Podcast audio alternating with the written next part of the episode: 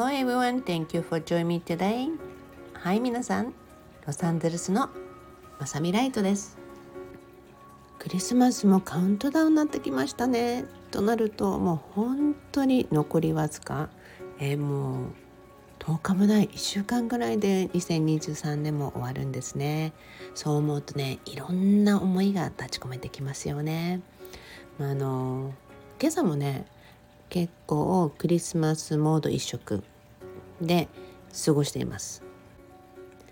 やっぱりねあとほんの少しかと思うとはいクリスマスツリーを見ながら今皆さんにお話をしてるんですけれども朝からねもちろん紅茶も作ったりえそしてね皆さんにねちょっと古くなったスパイスクリスマスの香りのスパイスをねうまく活用しながら家の中にねそのクリスマスの香りを漂わせるっていうものとかね、まあ、これもね近いうちにインスタとか、まあ、リールとかになっちゃうと Facebook とかでも出てくるのでご案内していきたいと思うしなかなかね YouTube にやってないんだけど。でもね見てください。で今回もねこん、まあ、今回もっていうか今シーズンもねたくさんの、まあ、クリスマスのドリンクのご案内を出していました。まあほんのちょっとのアレンジでねちょっと味が変わるぐらいのものなんだけども見て楽しいえそして飲んで美味しいっていうものはね是非皆さんもねまあ、真似してください。でもうすでにたくさんの方がやってくださっていてありがとうございます。まあそちらもねクリスマスが終わってもやっぱり冬のドリンクとしてエンジョイできるものがあるんじゃないかなって思います。子供たちがね帰ってくるので子供たちが好きそうなドリンクとか、まあ、ドリンクステーションっていう感じでねこういうものを飲んでもらいたいとかこんなもので楽しんでもらいたいっていう飲み物をね必ず結構毎年用意してるんですね。ある年はね多分一昨年だったかなこのココアボンボンって言って丸いこの何て言うの？オーナメントみたいな感じでお湯を注いでいくとね、まあ、ミルクホットミルクを注いでいくと溶けていって中にに入ってるものがね例えばマシュマロだったり何でもパーって出てきてすごくそれがブームになってたんですよね。なんかそのブームもあっという間に過ぎていったなってお店で見なくなったな みたいな。一時期はもうその年って、えー、どこに行っても探せないとかって言われてたものがね変わってきたりとか、まあ、そういうのとかね、まあ、毎年毎年クリスマスを楽しめるものうちはね子供たちがやっぱり自立してるじゃない？なので家に帰ってくるとね普段、うん、忙しくしていてでなかなか自分たちゆっくり作ったり飲んだりすることがないものをできる限り用意するようにしてるんですね。まあ、こんな感じで皆さんね今日は私のクリスマストークでまさみさん完成トーク行くんだなって想像の通り、まあ、浸ってます。まあ、そんな感じでねいろいろなアイディアをね皆さんにねまあ、とにかく SNS では発信するようにしているので是非チェックしてくださいね。朝ね薄暗い時とかもやっぱりねあのライトをつけているのでねクリスマスライト朝からつけて、まあ、昼は消してねえそして夕方つけるんですけどこのね朝の時間のこのクリスマスライトの色合いっていうのもすごい好きなんですよね私の中ではねゆっくりと、まあ、一人で静かにお茶とか紅茶コーヒー飲みながらこのクリスマスツリーっていうのもねもう本当にすごい良くてまあそんな浸りながらあっという間にお正月ムードになっていくんだよなと思います。まあね散々クリスマスとかってねムードあるお話をしながらねでもクリスマスの時期になってくると私がよく作ってるのは実は沖縄そばなんですね。もう子供たちが帰省するとねやっぱりねソウルフードを食べたいってなってくると沖縄生まれまあ下の子は沖縄生まれじゃないんだけどでももうほぼずっとちっちゃい頃からも幼い頃からある程度のね大きくなる時期までは沖縄育ちですからね。やっぱりもう何と言ってもソウルフードになっていくわけですよね沖縄そば。まあ、そうしてねいつもねあのこの時期はお蕎麦だなって分かっているので沖縄のねあのもうお姉さん的存在の方とかねお城さんとかいつもこの唐辛子をつけたものとかねお蕎麦に入れるものを送ってくれたりするのでやっぱりこれがなきゃ美味しくないよねとかねいろんな会話をしながらいつもなんかそれがホリデーの雰囲気になっていくんですけれどね。そこでね今日はねもちろんずっともう最初からホリデーにちなんだお話をしているのでもちろんホリデーのお話をもっと続けていきたいと思います。あったかいこたつに入って紅茶飲みながらでもプロポリスがいっぱい入っているので私の家のねあの raw honey そして no filter honey でねえそして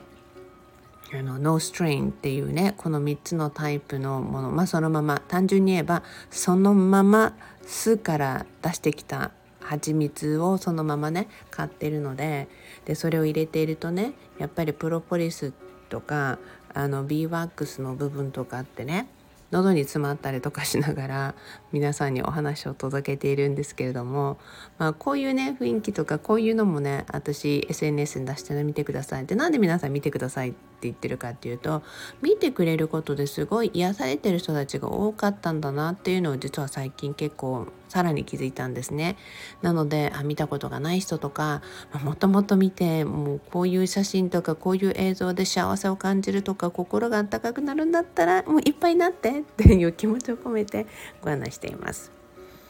まあねここ数日ね私ヤチムニっていうねそのあの小さな私がよくファイトセージとかにね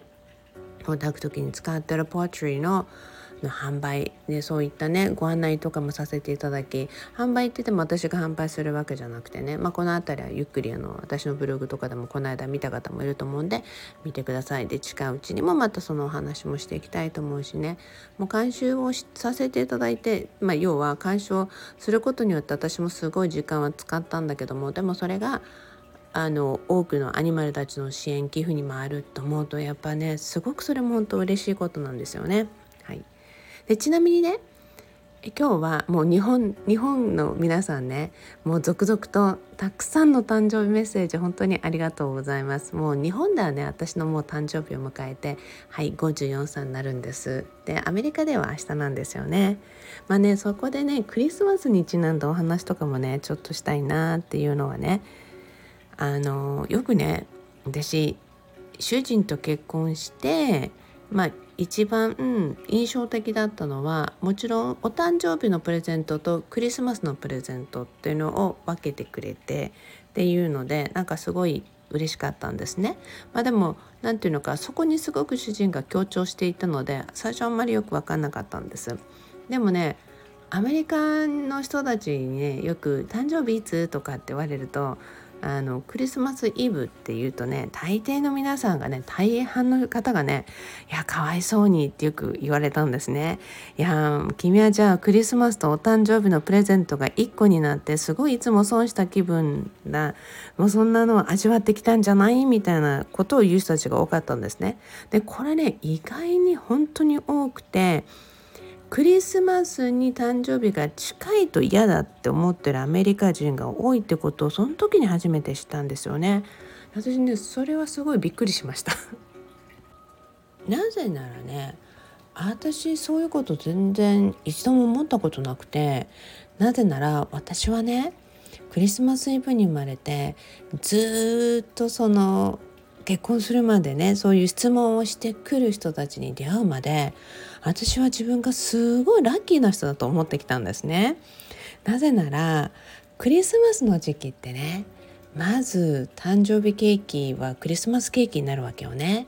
でそうするとねクリスマスのケーキってすごいゴージャスでしょ？すごい華やかでしょ？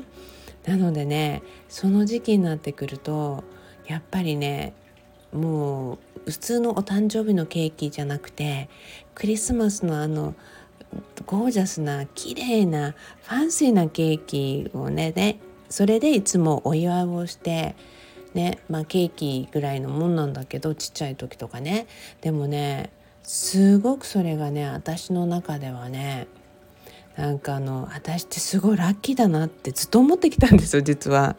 なもうもうたったケーキ一つなんだけども私の誕生日の時期ってみんなが嬉しそうでもう街中もにぎわっててね私ってこんな日に生まれたんだなって。だから私はものすごくいい日に生まれてきたんだな。みんなが嬉しそう。みんなが幸せそうって。すごくねこの日に産んでくれた母のことをすごく感謝したんですよね。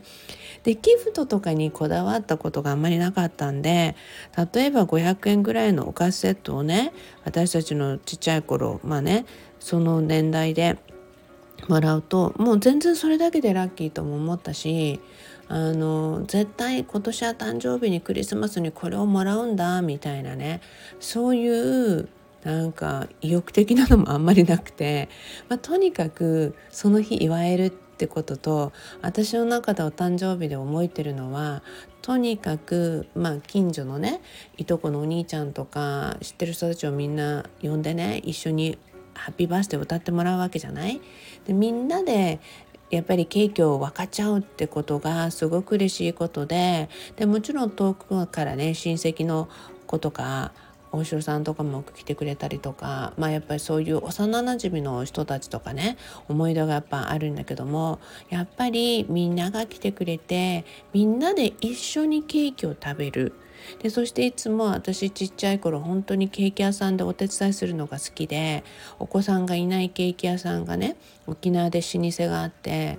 でそのおじさんのとこで修行した人たちが沖縄のケーキ屋さんをねどんどんどんどん作っていってっていう本当に沖縄のケーキの父って言われるような人がなんとありがたいことに幼い頃は近くに住んでいたのででずっと小学校6年生ぐらいまでずっとずっとそこでよくお手伝いをしてたんですね。だから必ず私がケーキを注文するとねどうせまさみはみんなと分けて食べるんだろうっていうことで必ずおじさんはいつもワンサイズ上のものを私にサービスしてくれたんですよね。なんかねそのおじさんの誇らしい笑顔もなんか大きくしておいたよとかまさみのはすごい綺麗にもっと飾っておいたよとかって言われるとなんか本当に嬉しくて私本当にクリスマスのイブに生まれてよかったんだなって思い出してまた涙出てくるんだけど。だからねなんかえー、クリスマスとね誕生日がもうほぼ同じでってクリスマスイブでってもうプレゼントが一子って寂しいよねって 言われた時に私の中ですごい衝撃だったんですよね。あこんな風に思うんだって。だからそれを昨日主人にも思い出して言ってて私はね人生で一番ラッキーな子だと思ってたのにねあなたと結婚してアメリカの人はこんな風に思うんだよねって言ったんですね。なんかねそんな一つ一つをなんか思いながらだから一生懸命主人って、まあ、もちろん出会った頃とかもうお誕生日のプレゼントとクリスマスを2つちゃんと分けたからねってすごい一生懸命強調してたのこれだったんだって後になって分かったんですよね。なんでこの話もちょっとしてるかっていうと私クリスマスの実はお買い物とか、まあ、お買い物自体が実は苦手で もうあの常にフィーリングであこれいいなこの人投げたいなと思う時に年から年中思い浮かんだ時にプレゼントとかしたりすることが多いのでだからねその特別にクリスマスにとかっていう感覚がないんですよね。まあ、えもちろんねこれまでもあの主人がね仕事してる時とか私もお付き合いでとかっていう子供たちが学校行ってる時には学校のクラスにとかいろんなのと用意したりとかすごくまあそれはその時なりに楽しいこともいっぱいあったんですけどもでもねあの改めて今この年代になってエンプティネスターになって、まあ、全然プレプレゼントそんなに選ばなくてもいいかなっていう時になるとこのカンフタボもすごいんですね。はい、でねそしてねちょっとね今日は朝木を見ていて、まあ、家のね庭にある木を見ていてミラクルトゥリーって私が呼んでるんだけどやっぱホリデーとかクリスマスになってくるとやっぱミラクルな話したいじゃない？なのでこの話もするね。でうちのうちこの家にも123年ぐらい住んでるんだけどこの家に引っ越してきた頃にその家の玄関先にあった木ってもうほぼ枯れ木なのっていうぐらい葉もなかったんですね。でそれで主人がねもうこの木あのダメだと思うから切り倒すって言ったんですよね。でそれでねその木に話をしたんですね手を置いてね。であなた生きてるんでしょ？ってお父さんがねこのあなた生きてないからもう木を切るって言ってるんだけどね生きてるんだったらちゃんと僕は生きてるんだよって合図をしてってそしたらねお父さんも着ることをやめようと思ってくれるからって言ってねあのお願いねって言って寝たんですね。そしたら翌朝ね一つの花が咲いたんですよ。もうこれはね本当にねもうびっくりするぐらいででそれでねうちの主人に見せたらもうそれからねもう心っていうか思い直してね木を切らないことになったんですけどあれから毎年毎年どんどんどんどんこの子伸びていってね、まあ、あのうちの家の前にストップサインっていうのがあるんだけどこのストップサインがもう覆いかぶさっていつも見えなくなるからもう定期的に切らないといけなくて いつもそのサインを見てはこの木を切るガーデナーさんとかねそういうセールスの人たちがねあのうちであの切りましょうか？みたいな感じでねセールスに来るんですね。いやもう頻繁に切ってんだけどすごい伸びるんですよっていう感じでね。いやもうそのぐらいもう茂ったその木を見るといやもう本当に大きくなったねっていうふうにいつも思うんですね。まあ、もちろんねちなんだお話っていうの結構うちあって、まあ、あのパメロっていうみかんとかね、まあ、そのレモンみたいな大きなグレープフルーツみたいなえそれもね同じような感じでどこかで前にも言ったと思うんだけどうちの主人がまたここでももう切る死んでるとかって言って「いや死んでない死んでない」とかって言って まあそういう会話をよくするんだけどでそれで「まあお父さんそう言ってるよ」って言ったらこの子もまあ目を出してあっという間につぼみができてねまあ、お花が出てつぼみができてあっという間に、まあ、レモン。で一つはねいきなり一晩でねいきなり3センチ5センチぐらい直径5センチぐらいのレモンになってたって時もあったんですねもうね私その自然のミラクルを見るとねこの生命力の凄さに毎回感動するのねだからもう人間とか自然界って予想もつかないすごい最高のことが起こるっていうことをね是非皆さんに思ってもらいたいなっていうふうに思います。でそしてね先日ねあのブログとかをよく読んでくださってる方々がね本当にまさみさんのおかげで人生が変わったんですっていう人たちもすごく多くてその中にねもう本当に皆さんありがとうね。あのその中にねこの間この方のフレーズを見た時にすごい感動したんだけどあずささんっていう方のねフレーズだったのね。で主人にもお話したの。寒いのでねヒーターがついてきたんでうるさかったらごめんね皆さん。で私ねキャンドルメソッドっていうのを2015年に教えてそれあとオンラインを最近ねもうやったんだけども、まあ、数年前かな、まあ、キャンドルメソッドもね活用してくださってる皆様ありがとうございます。知らない方はねちょっと検索してみて。キャンドルメソッド by まさみライトっていうハッシュタグで結構いろんな方が投稿してます。まあ、あずささんの言葉ねまあ、当時でそのキャンドルメソッドをねするそういうキャンドルを灯しながら私のブログを読んでくださってたみたいで悔しい思いをした時も泣きまくったあの時もまさみさんのブログに助けられていました。そして嬉しい時ももちろんまさみさんとはどんな方だろうと憧れていたあの頃はもう10年以上も前早いものだと思います。私の人生の約4分の1はまさみさんの言葉とともにありました。人生の4分の1ってさ私このフレーズを読んだ時にすごい感動したのね。でもちろんねもう20年近くも私の言葉を読んでくださったり聞いてくださってる方々もやっぱりいると思うのね。そうするとねもうなんか私の中でもうとにかく言葉にならないぐらいのありがとうって思いがすごいたくさん芽生えてきていやこんなに皆さんが支えにしてくれて皆さん頑張って生きてて楽しんで本当に喜びという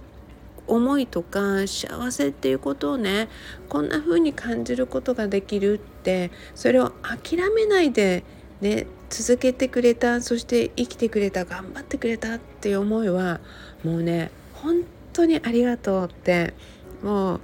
私これからももっとみんなに何ができるかなってまあもうあそれをねなんてもっとしなきゃいけないとかじゃなくてもっとやってあげたいって何か私もっとできることがあるんじゃないかなっていうワクワクした思いでこの「もっと」っていう言葉を使ってるんだけどもうね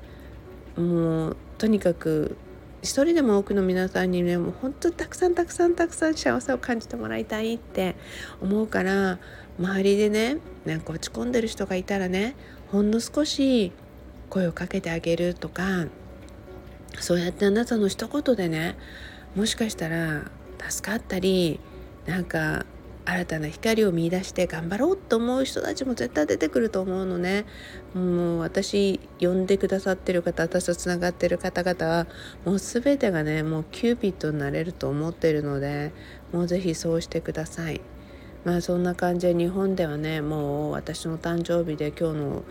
私的には今日このエピソードはもうお誕生日トークっていう感じなんですけどなぜなら子供たちが帰ってくるともう忙しいからねもうあのこの1週間いつ録音できるんだろうって言いながらも絶対時間探して録音すると思うんだけど。なので皆さんにねこのお届けいたしました、えー、たくさんのメッセージも本当にありがとうございます。いろんなところで本当に皆さんに言われていただいてあの小さい頃に感じたように私って本当に幸せだなって私って世界一すごいラッキーだなってなんて素敵な時に生まれたんだろうって思った通りまさにねあのその通りの人生だなってその時の誕生日だなって私はすごく思います。もうねあのだからこそね物とかにねこだわってないんだなっていうこともね思いました。だからその物にこだわってたりプレゼントにこだわったりしてる人たちが私にアメリカ人でねあの大変だねかわいそうだねって言ってきたんだなっていうふうに思ったんですね。まあでもきっとそれも私のね今の言葉の方が間違ってるかもしれないけどでもまあそれはそれでねその人たちが自分の人生でいいと思ったんならいいと思うのでということで私的には皆さん本当に素敵ないつもお祝い素敵なことをねあのー、ありがとうございます。はい。それではいつものように Promise me love your life あなたの人生をもっと好きになることを約束してくださいね Thank you, thank you, thank you all have a happy holiday Merry Christmas wishing you all the best and all the happiness ではロサンゼルスのまさみライトでした